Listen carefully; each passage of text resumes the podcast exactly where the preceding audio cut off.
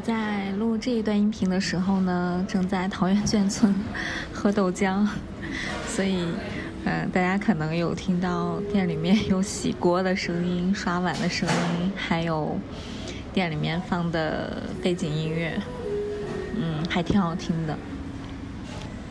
嗯，通过这些天的征集呢，我收到了大概有二十多封的邮件。嗯，在这二十多封的邮件，它对我来讲，每一封都是非常非常的珍贵。呃，大家的表达都如此真诚，就我在读的过程当中，都一度非常的心动。嗯，啊，虽然说我只征集六个人，但是看到邮件当中的每一个人都是，嗯，被相通的东西吸引，嗯，就很难说让它放在那儿。而没有没有下文，就让他的表达止步于那一封邮件。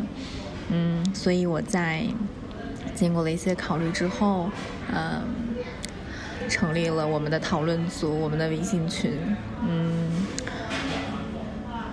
呃，我觉得至于说在有了我们的这样的组织之后，啊，它会走向哪里？我们应该都都有点好奇，因为这跟往常的组织可能不太一样。呃，以往可能是呃一种被动的连接，但这个是大家通过一种主动的寻求而啊建成。所以说，嗯，它会走向哪？我觉得我们都都会很好奇。啊，但无论是说。他的沉默，还是他的表达，还是大家互相之间单独的再去用邮件的方式沟通，我觉得都是非常好的。啊，只要它存在，它就有很多的可能性发生。嗯，嗯，活跃并不是一一个组织可以持持续的一个状态。嗯，无论是交流分享还是沉默，我都觉得这是我的装置。的一些组成要素，嗯，所以呃，接下来我我非常非常想要呃分享一些我在读的过程当中让我觉得很心动的一些文字，嗯，有一位同学说，嗯，他对于这个空间的想象是很像是上世纪欧洲的咖啡馆。啊，他看到我的主题，呃，传递幽默，探寻真知，接近和平，他们每一个都与当下的个体息息相关。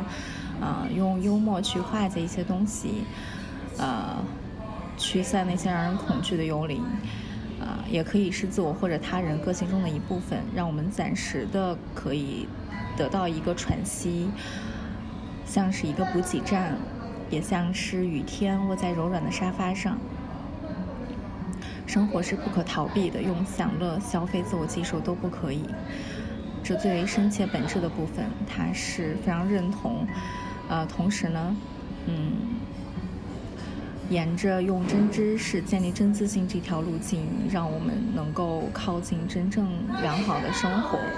同时，在真实生活的创造的过程当中呢，也有非常多的可能性。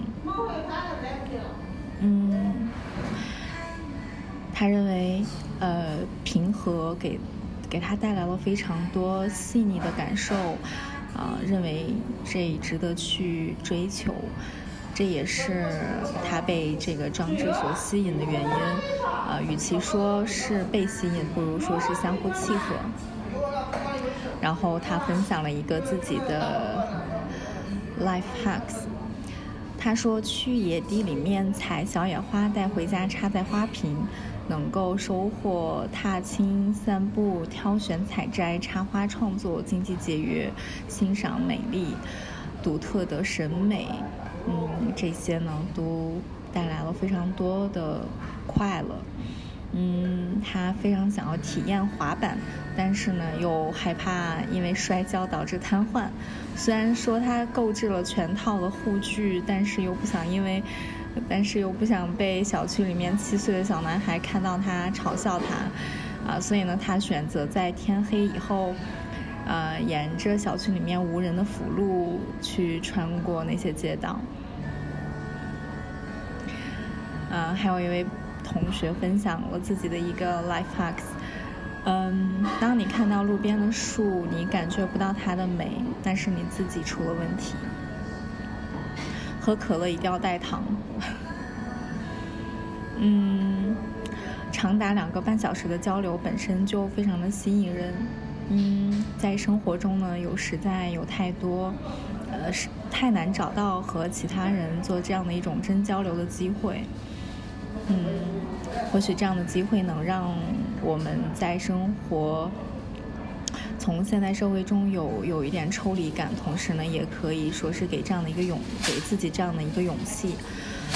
嗯，三个部分当中最吸引他的是幽默感的这个部分。啊，因为这个部分脱离了其他人的参与，几乎不可能。啊，我也非常认同。嗯，因为笑是一种很有魔力的东西，嗯，可以传递。嗯，还有一位同学的邮件里面写，嗯，他对于人与空间的重塑非常非常感兴趣，因为这段时间呢，被迫在家里。呃，感觉到在一种空间与人的特定情况下会被互相的影响，这当中有好的时候，也有很糟糕的时候，啊，所以呢，他在想能不能自己创造一个这样的空间，啊，我觉得当然非常非常呃有这个可能性，那么。我觉得这个台搭在这里，每一个人都可以成为台的主导，去引领一个话题，引领一次分享。嗯，他分享了一个自己的 life hacks，他说呢，让自己学会跳舞，任何时候呢，跳舞都可以，能够从身体到精神贯穿的领会什么是生命感。啊，现代生活充满了各种棱角分明的技术，手机、大厦、红绿灯照射出来的灯光，啊，无处不在是那些不自然的嗯存在。但是舞蹈可以让让我们随时都获得一种身体的一种自然。嗯，同时呢，他摘抄了陈嘉映老师一本书里的一段话，我想。未来之思小于哲哲学，我们不再相信思想者是真理的代言人。于是，未来之思不可能是哪位伟人、伟大思想家之思，而只能在思想者交谈之际生成。所以，没有多少考虑的。嗯，他非常期待和思想者们的谈话。当然，每一封都我都非常想要读一读，但是真的太多了。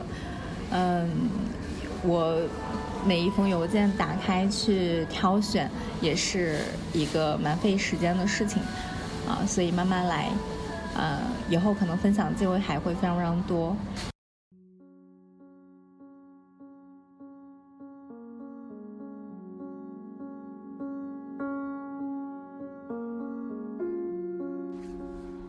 嗯，本周有 solitude 的时间吗？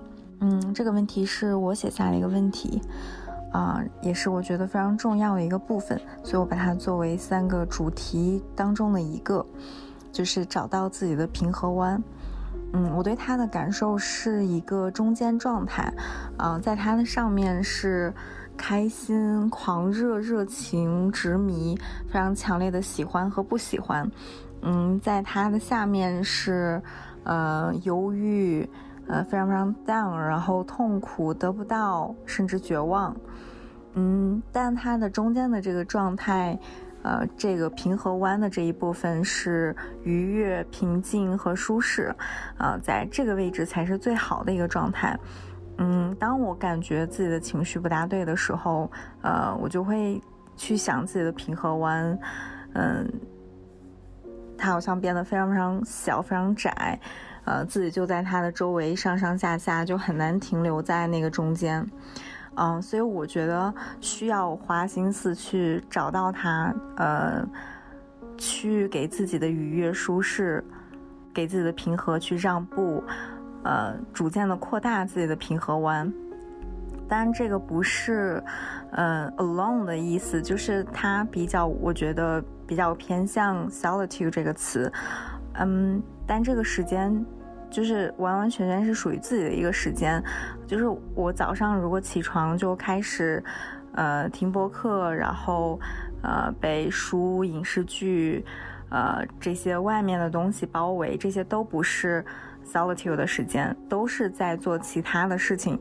嗯，走在路上也在听东西。嗯，二十四小时就除了睡觉的时间，几乎都在被外界的东西，呃，包围。那这样的时间久了，人的情绪不出问题才会很奇怪。嗯，所以我觉得可以想想看，就是这一周有没有，嗯，一个时间，哪怕就是十分钟，是完完全全跟自己待着的，啊，是被自己的思维包围的。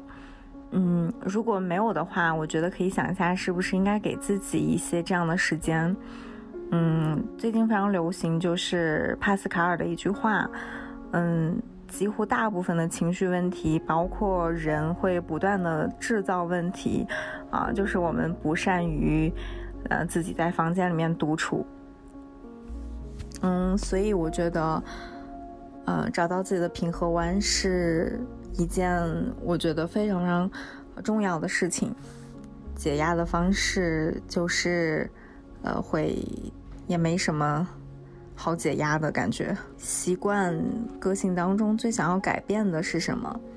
嗯，我我可能最想改变的是自己的饮食习惯，就是嗯，经常性的不吃饭，然后觉得吃饭非常非常麻烦。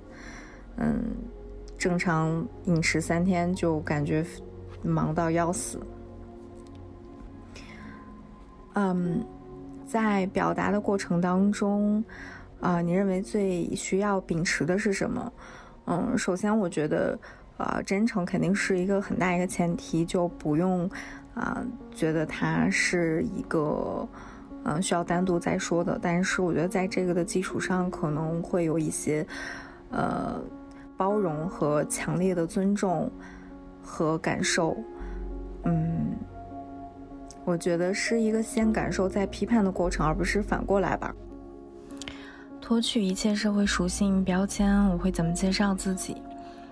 嗯，一个非常傻的人类。嗯，理性不足，感性有余。嗯，这么多年，我算是也是认清了这个现实，就是道理读懂，但是仍然选择。朝着自己的宿命一往无前，就是平静的走向一场车祸，一个非常傻的一个人类。嗯，讲一个自己最近的 Happy Hour。嗯，我最近我这一周的 Happy Hour 好像都是来自于做张志这件事情哎。嗯，包括读大家的邮件啊，选音乐，写文案。在啊，就包括那天在菜馆吃饭的时候，我写了一篇文章，就这些时刻都非常非常快乐。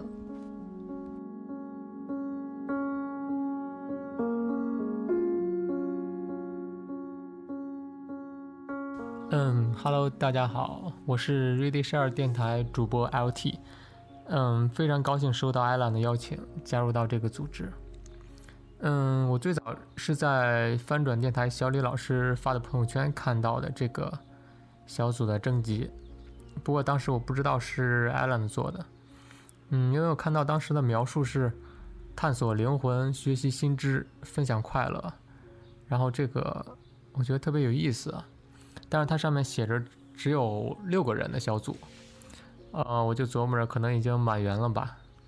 不过后来我看到艾兰的一条朋友圈才发现。嗯，机缘巧合的是，他竟然是在我的朋友圈里，然后他竟然是我的听众，所以通过这件事，我觉得大家如果要做一件事，认同和相互吸引是特别重要的。那么接下来我就假装提交一下我的申请吧，希望可以得到组织的批准。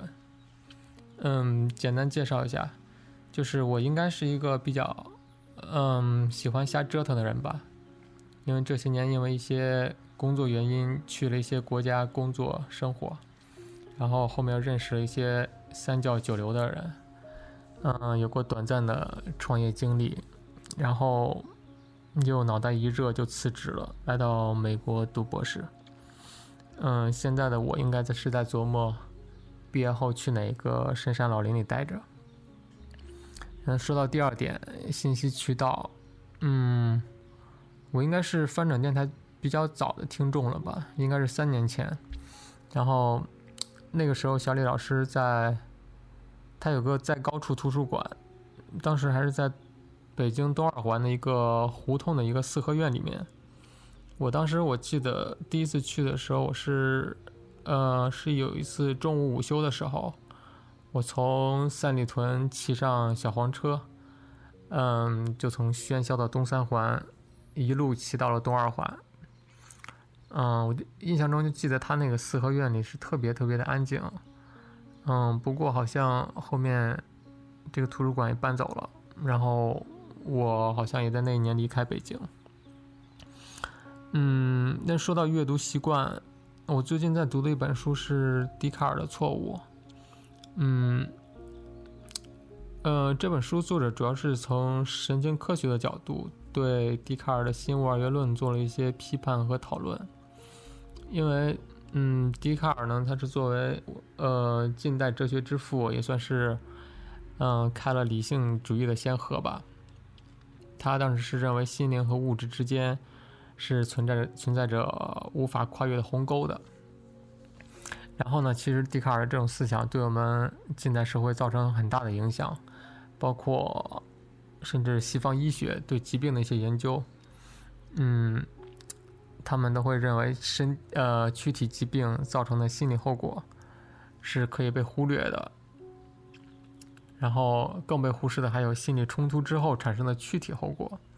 所以作者呢，他通过神经科学的一些案例，他认为情绪。在人的理性或者分析的一些过程中是起到一定作用的，就是我们是不能把心灵和物质分开看的。嗯，最终他得出结论是，正是灵魂和精神加上尊严和人性，才能形成有机体展现的复杂性和独特性。就是人是一种复杂的、独特的生物。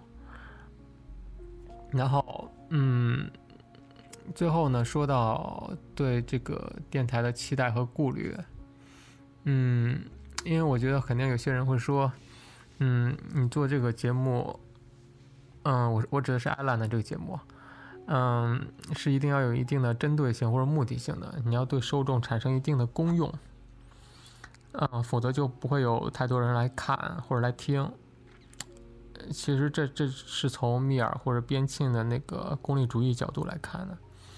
因为你要认为什么行为是好的或者是善的，嗯，你都是从这个行为带来的后果来评价的。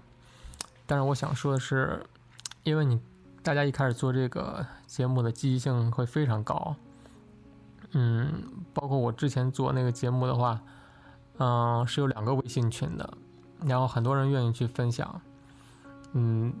所以当时我做第一期之后，后面有十个，大概有十个朋友吧，紧接着做了十期，不过后面就中断了一点时间，因为好像积大家积极性没有那么高了，也可能是，嗯，我期待太高了吧。所以从上个月呢，我又重新开始做更新那个节目，因为我发现就是从一些评论或者私信里，我看到这个东西它是在影响一些人的。是在影响某一小部分人的，所以我们不要期待它能够对很多很多人产生影响。嗯，所以，嗯，回到对 DTH 的期待和顾虑，我觉得去做这件事的做是更重要的，它应该是目的，而不应该是手段。然后。啰里吧嗦说了半天吧，嗯，所以我对 D D T H 还是特别有期待的。我希望通过我们的这个节目，可以希望也祝愿每一个在当代社会的原子化个体能够寻找到内心的支撑。我们一起加油！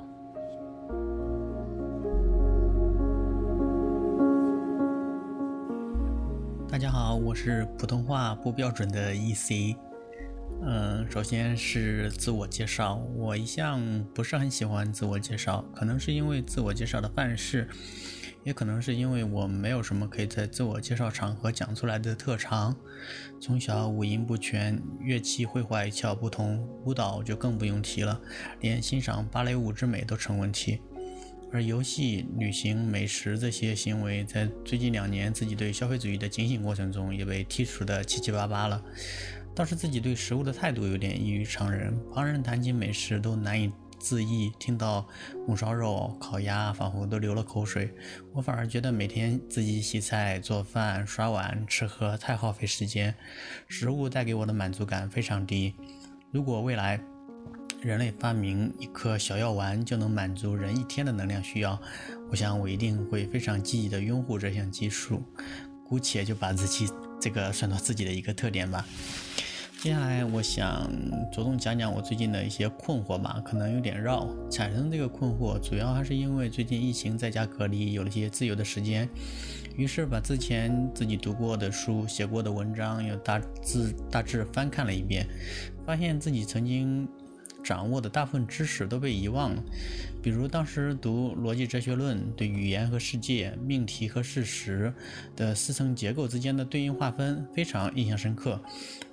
但要不是为了准备这次录音，我再重新翻开逻辑哲学论，我应该是完全也想不起来这这这划分到底有哪些具体的对应内容。除了哲学知识，也有自己本学科的知识，因为我现在做的是一个跨学科的研究。既有物理学，也有计算机，这就导致我可能某一段时间需要做些嗯粒子的模拟，于是我就去复习呃电动力学，重新理解电动力学啊、麦克斯韦方程式啊那些物理公式的推导和意义。但转头我可能就忘记了上个月我刚熟悉的那些 Linux 文本命令处理的的的命令和参数。而当我需要编写网站，然后努力去记忆新学的这些前端框架的时候，海德格尔。在存在与时间里面，又是如如何论证此在和他者的关系，然后推出查无此人这个概念的时候，这个这个这个逻辑我又忘光光了。这种感觉就像小时候的小熊掰玉米的童话，小熊看到玉米，于是掰了一根夹在胳肢窝里，然后继续掰，掰了一根之后我往胳肢窝里塞，然后前一根就掉了，掰了两根掉一根，掰了三根掉两根。这个童话大概是是让小孩子别只顾追求自己没有的东西，而而丢了自己已有的东西。可是放到求知这件事，似乎也不太恰当。我显然不能因为读了郭敬明就沾沾自喜，不去尝试陀思妥耶夫斯基吧？当然，我智商不足，记忆力太差，肯定是一个重大的影响因素。毕竟过目不忘的人大有人在。但除此之外，对像我这种智商平平的普通人来讲，这种知识的遗忘到底问题出在哪里？我也思考过，是不是对知识的定义有问题？是否？用于谋生或者体面生活的那种科学范畴内的技术知识就是这样。人对于这种技术知识没有什么真理解，听着好像海德格尔。然而，那种技术知识到底哪种知识是技术知识，又成了难题。就很嗯，难道历史知识是不是？历史知识在高中的时候记得最牢，哪年发生了什么事件？可现在第一次世界大战是哪年，我都有点模糊了。当时基于兴趣阅读的那本非常有名的书《枪炮、病菌与钢铁》，里面对各种农作物、各种家畜的历史考据，想也知道，现在肯定不会记得是什么什么玉米是在美洲还是在非洲起源的，完全不记得。或许对于知识的印象好像会更持久一点，这个解释好像也更牢固一点。比如说，十年前我读了一本小说《牛虻》，故事情节已经完全忘记了，但是。当时被主人公感动，而在我们市里的图书馆的角落里留下眼泪的记忆还非常的鲜活。可是这种印象真的会长久吗？感觉又马上能想出来例外。同时期我也读了《战争与和平》，读了《罪与罚》，可这几本书不光是情节，连当时的感受都没有在大脑中留下痕迹。我想可能是当时自己并没有足够的思想基础去理解和感受这些作品的伟大。但我现在又怎么知道自己是不是有足够的思想基础去理解存在与时间了呢？如果真的思想成熟之后才感受到了作品的力量，我。现在能够想到的就是去年刚读的卡夫卡的小说《在流放地》，读完之后无比的难受、压抑和颓废。当然时间也不算久，我现在还是能记得小说的情节和当时的感受。但以后会不会读多了残血，就把卡夫卡这本小说的感受给忘记了呢？我也不知道。我自己现在也期待一下，若干年之后再听到自己录音时候的答案。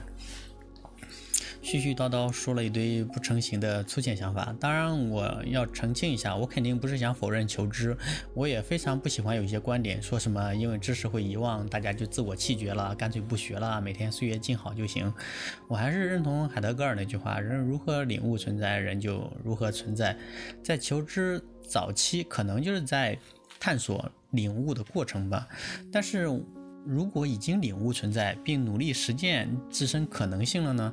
还真的有必要非要去弄懂那些大概率会被遗忘的知识吗？我不知道这是不是有点变成了为了求知而求知。但倘若存在主义不是个终点，可能这种继续探索的方式方式的确是一种更深刻的方式。最后用克里希那穆提的那段话结束录音吗？我们总是活在别人口中的世界，活得既肤浅又空虚，因此我们充其量只是二手货的人。你自己这个身为人的你究竟是什么？没有任何人或任何东西可以为你解答这个问题，因此你必须先认识自己，认识自己便是智慧的开端。谢谢大家。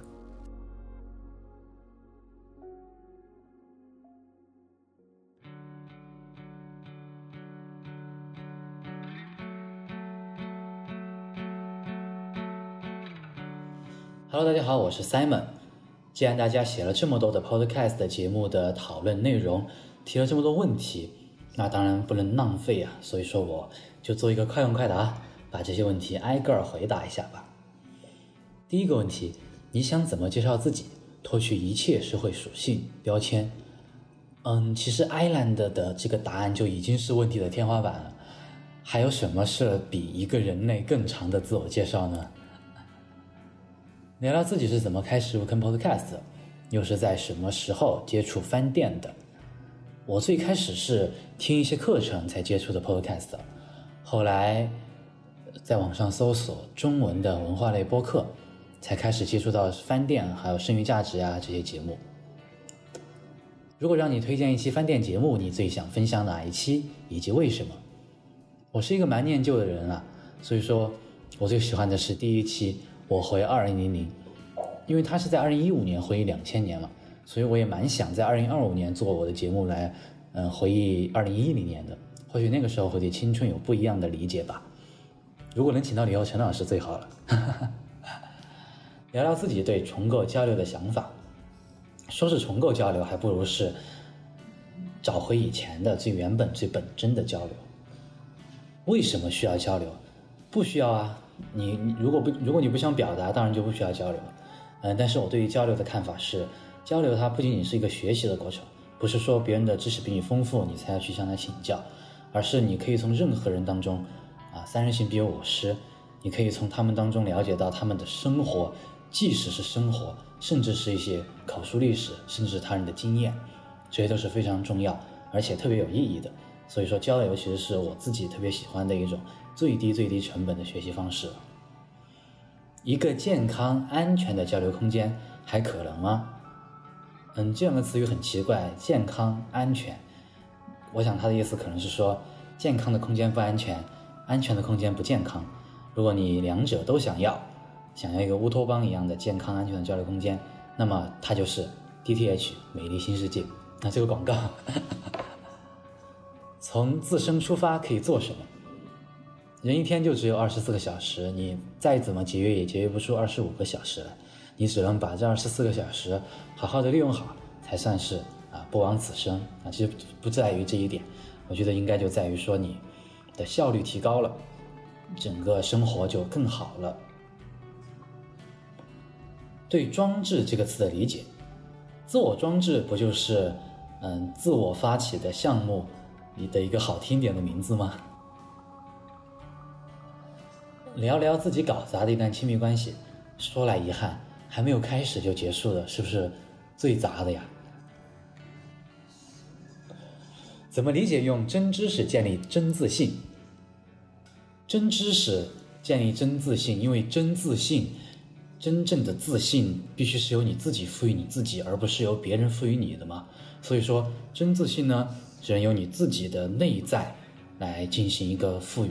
但是如果你说是我自己就给自己内心里面说一句，嗯，我自信啊，我像那个最近三诊门口的那些嗯考生就在那里说我自信，我成功，难道他说了这个话他就够自信了吗？不是的，因为他有真知识。他才会真自信，所以，我所以我觉得，除了真知识之外，我暂时还想不到其他的建构真自信的方法。说几个你感兴趣的学科吧。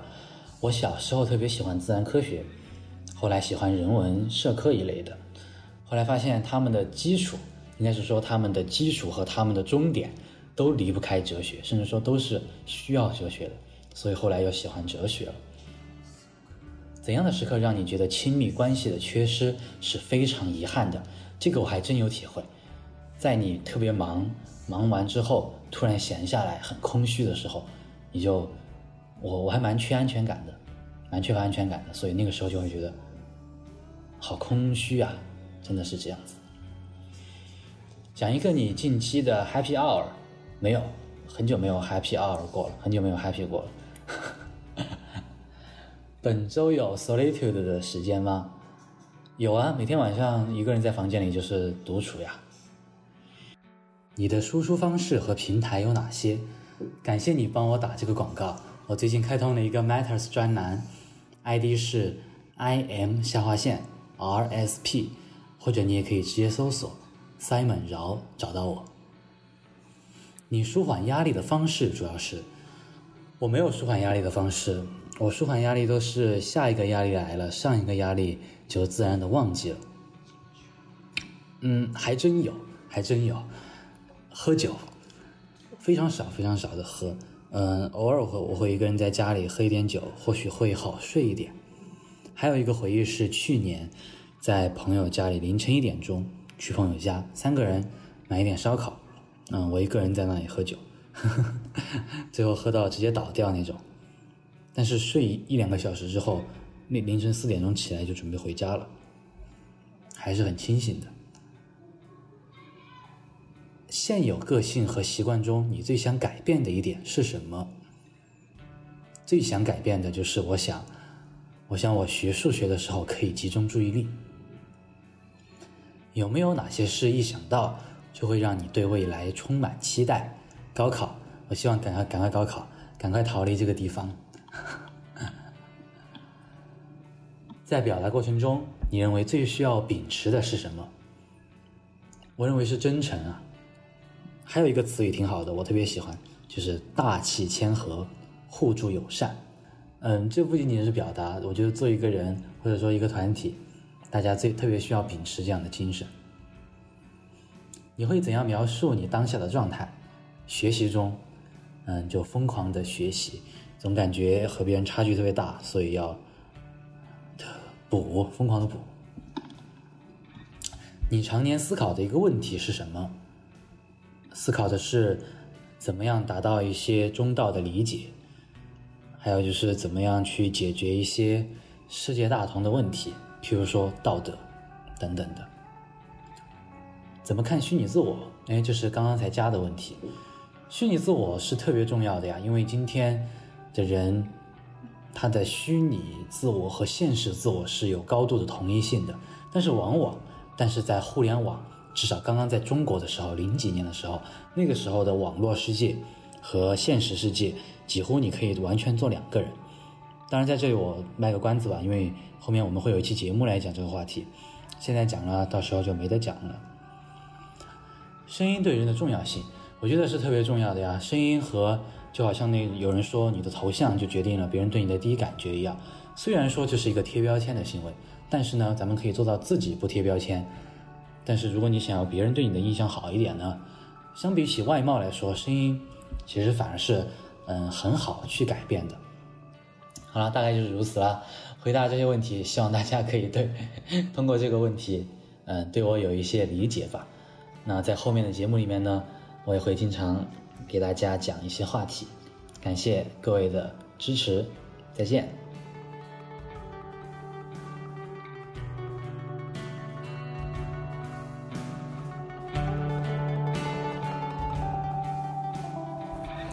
Hello，你们好呀，我是陈如。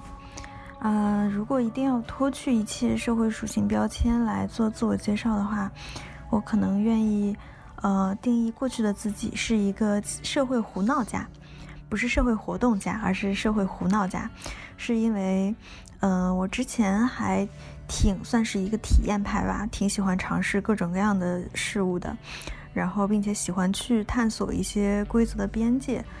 嗯，就像把生活活成一场大型的田野实验一样，去呃尝试各种各样的新鲜事物。嗯，如果说现在的话，我愿意称自己是一个理论车间裁缝，因为我记得之前呃上海同济大学的杏花师陆新华教授，他的微博名之前叫理论车间后门。那我觉得理论车间这个词特别好，就是大家都在做其实像工人一样的工作。嗯，所以我觉得我现在做的工作也是像裁缝一样，在把这些理论进行一种缝合。嗯，我自己并不在，并不是在生产理论，我只是理论的搬运工。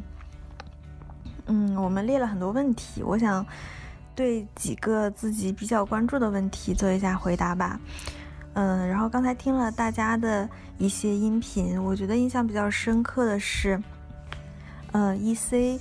提到的这个，在在结尾的时候提到的这个关于，呃，不要去做一个二手货什么的这个概念，因为啊，我对这个词印象还比较深，因为我之前读上大学的时候，嗯，读安兰德，然后受他的影响还蛮深的。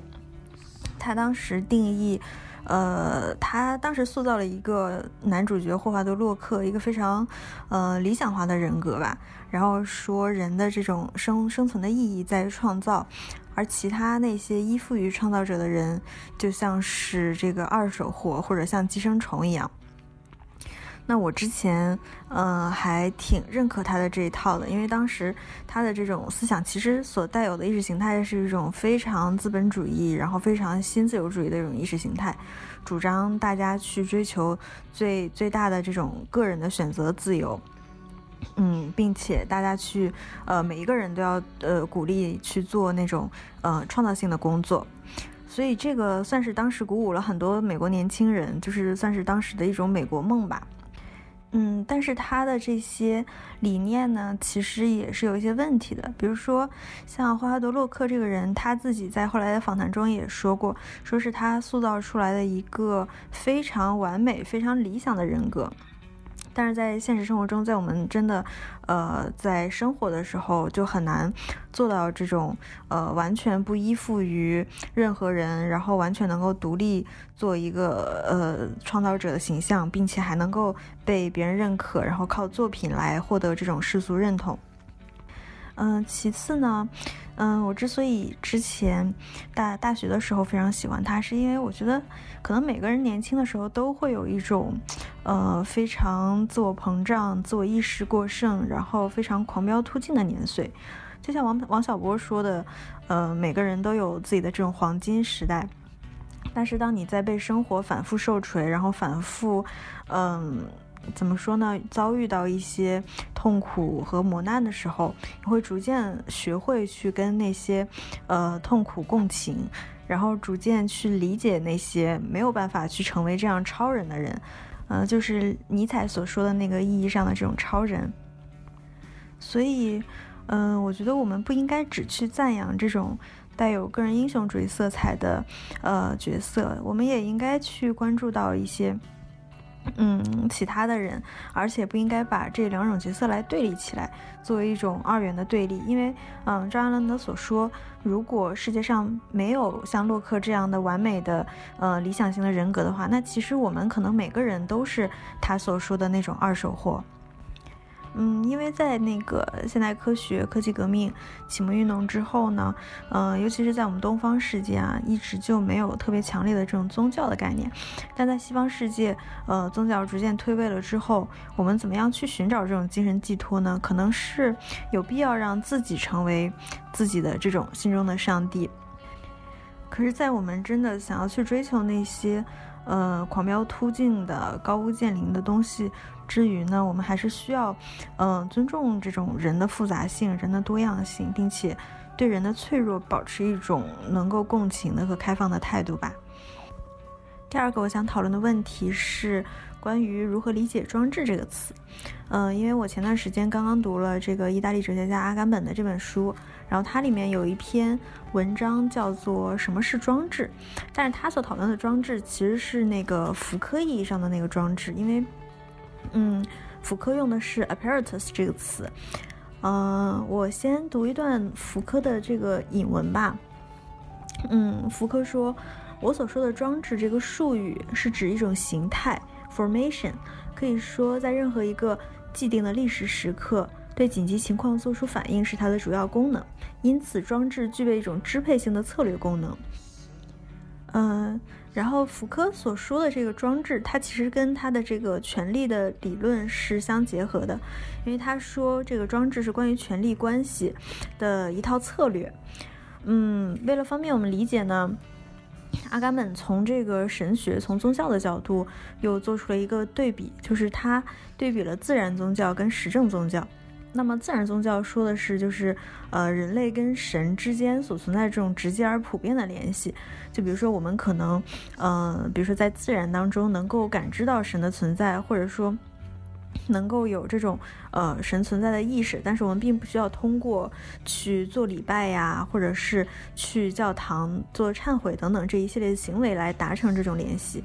那么实证宗教或者说历史宗教呢，它就是包含了一整套的这个信条、规范和仪式，然后在特定的社会和特定的历史时刻呢，这套东西就会被强加到个体身上。那么，呃，这个装置的概念。也就意味着我们需要通过某种方式，这个装置像是一种形式化的方式，来呃实现某种某种诉求，或者某种，嗯，他这个诉求可能是某种信念啦，或者是可能是，也可能是某种权利啦。但是如果把它放到呃，如果它前面加一个自我装置，加一个自我的定语的话。那么我觉得它就是，呃，怎么说？你想要去达成这个理想自我的这种技术手段，你需要通过这种，呃，比如说像仪式或者制度或者自我约束等等一系列的方式来约束自己，然后通过这种方式，我们才能去通达那个理想自我。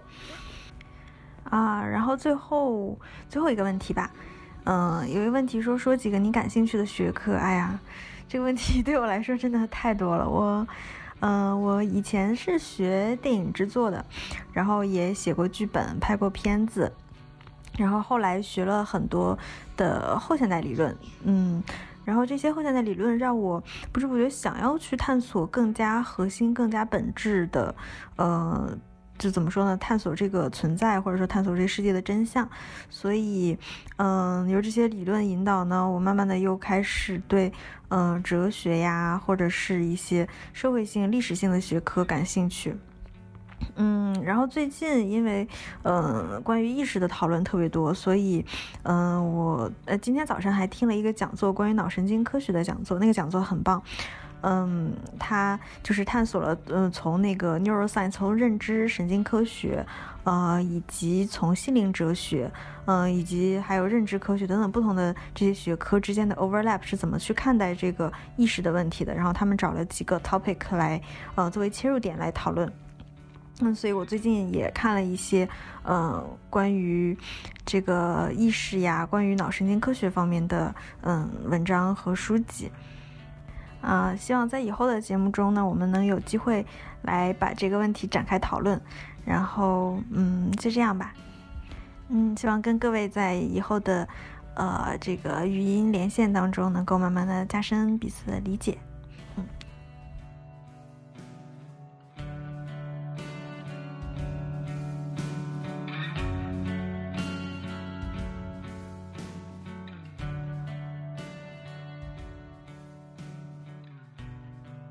乐观的悲观主义者，现实的理想主义者。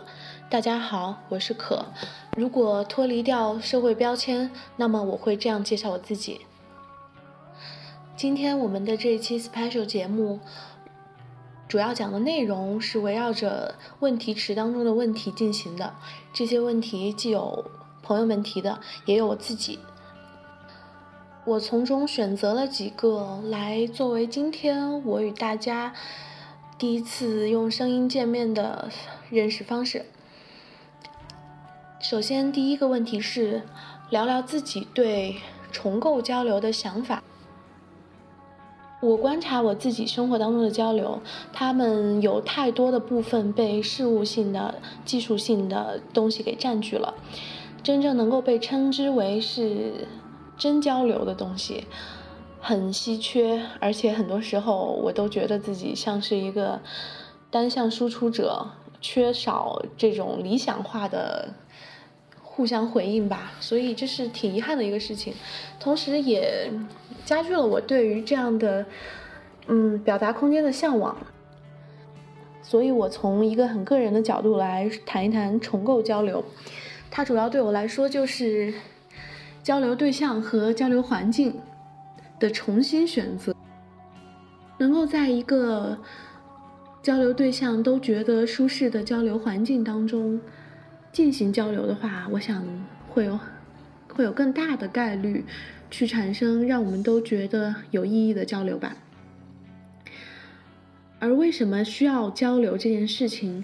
简单的来说，我希望能够保持对于生活的敏锐。一个健康安全的交流空间还可能吗？我想一定程度上是可能的吧。就像生活当中许许多多没有这么纯粹、绝绝对的事儿一样吧。我们现在的这个交流空间，我想就是一定程度内的健康和安全空间。还有一个问题是从自身出发可以做什么，没有描述具体是做什么，以及从自身的哪方面出发，那就给这个问题带来了很高的自由度。我想从如何去改变你所生活的社会，你认为的还不够好的那一方面来开始做吧。来开始说，我觉得可以从自己所感兴趣或者擅长的领域或者学科进行着手，不断加强你的专业知识，用你的专业知识去为这个社会做更多的改变吧。当然需要勇敢和坚持。对“装置”这个词的理解是，它是理想的现实呈现。怎么理解用真知识建立真自信？我不太能够清楚的描述，因为真知识带给了我们一些确信，也带给了我们更多的不安和怀疑。这种这两种看似矛盾和复杂的情感交杂在一起，也许就是可以被称之为真自信的东西吧。我感兴趣的学科有社会学、人类学、心理学、哲学和艺术，其中我最喜欢的是社会学。从一个单一社会事件当中，可以看出政治、经济、文化等等在他身上留下的轨迹。我觉得这是一件能够让我产生很多乐趣的事情。怎样的时刻让我觉得亲密关系是非常遗憾的？可能有一点不同的是，也许很多人在自己感觉到无助或者很孤独的时刻，这种负面情绪比较强的时刻，会觉得亲密关系的缺失会让他们感觉很遗憾吧。嗯，对我来说，在生活当中见到很多壮美或者是说细微的快乐和美丽的时候，那个时候没有合适的人可以分享并且做回应的话，那个。才是最让我感觉到遗憾的。我舒缓压力的方式主要有，让这件事情好起来，才是能够让我舒缓压力的唯一方式。其他的，比如说消费，或者是一些做一些看似好像很舒压的运动。都没有什么效果。对我来说，我在做这件事儿，我在去去消费，或者是说在打拳击的时候，还是会在想这件事儿。我现在正在花费着的时间，并不是在让这件事情变得更好，而是我所认为的可能只是一种逃避吧。嗯，所以我觉得真正能够让我舒缓压力的，就是去做一些事儿，让这件事情改善起来，才是能够舒缓压力的唯一路径。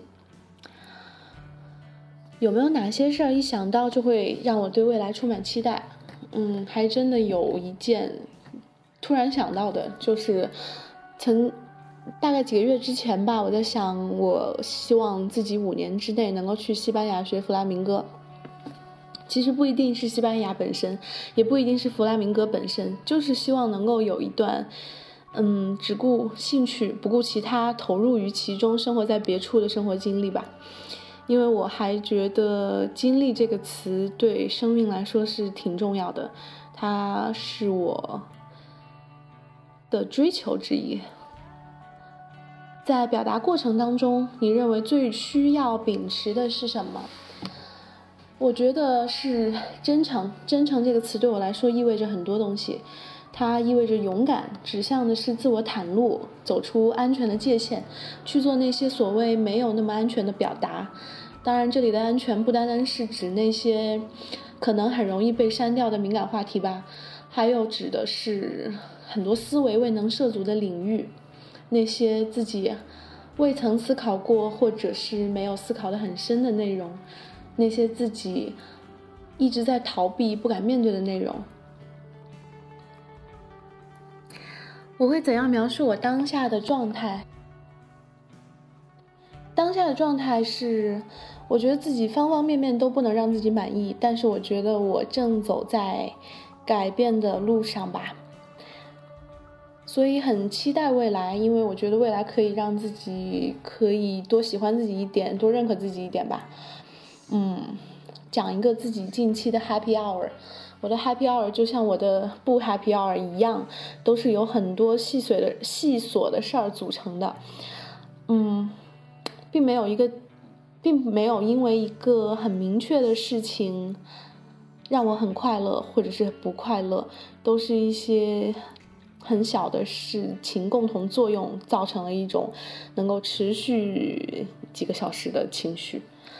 我近期的 happy hour 就是给艾兰发邮件的那天下午吧。我给他发邮件是晚上，但是那个时候邮件还没写完，但是似乎觉得太闷了，于是出去，嗯，出去走了走，去超市买菜什么的，觉得还当时心里就很愉快。可能是因为遇见的陌生人都很友善。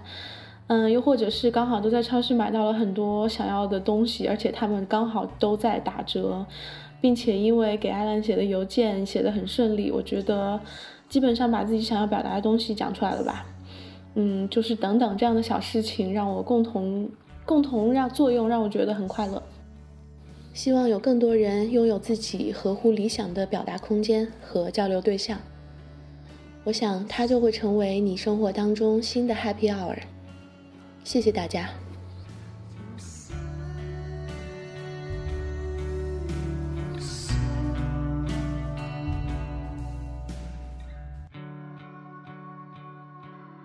还是想要一个比较轻松的心情来录制下面的这个音频，啊，但其实我没有那么轻松，因为啊，经过了几天的时间呢，我这个六个人的核心装置终于终于在今天落成了，啊，这件事情对我来讲意义非常非常大，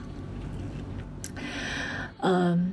通过阅读你们几位的邮件呢，包括我们在微信上面一些聊天，我是觉得已经跟你们每个人是有点熟的，啊，但可能你们互相之间是第一次用这样的方式连接在一起，所以呢，我选择用音频的方式，也是想说，啊，无论是谈话还是邮件的分享，还是，嗯，还是文字，就以自己舒服的方式来做做第一次的表达就好。呃，然后我呢也是我们装置的成员之一，啊，所以我也想要讨论我对这个装置的一个一些期待和一些顾虑。啊，首先我觉得，呃，降低期待它不是一个做事的态度，啊，所以如果说换成是以往的话呢，我会我们会可能觉得说。降低期待就没有那么多的失望、失落等等，可能是一个比较好的对自己，呃自保的一个方法，呃，但是我想说，那可能不是一个做事的态度。我愿意放弃那个害怕失落的那个自我，来对这个装置赋予它一定的期待。嗯，我希望我们每一个人呢，在这其中能够获得非常本真的表达。首先，我觉得这是一切的前提。在此基础上呢，呃，就我们每一个人真正关切的自身的问题，能够展开讨论，呃，传递我们真正认同的东西，从我们自己开始，呃，能够构建起来我们自己的良好生活，去触达到更多人，影响到一些我们能够影响到的人吧。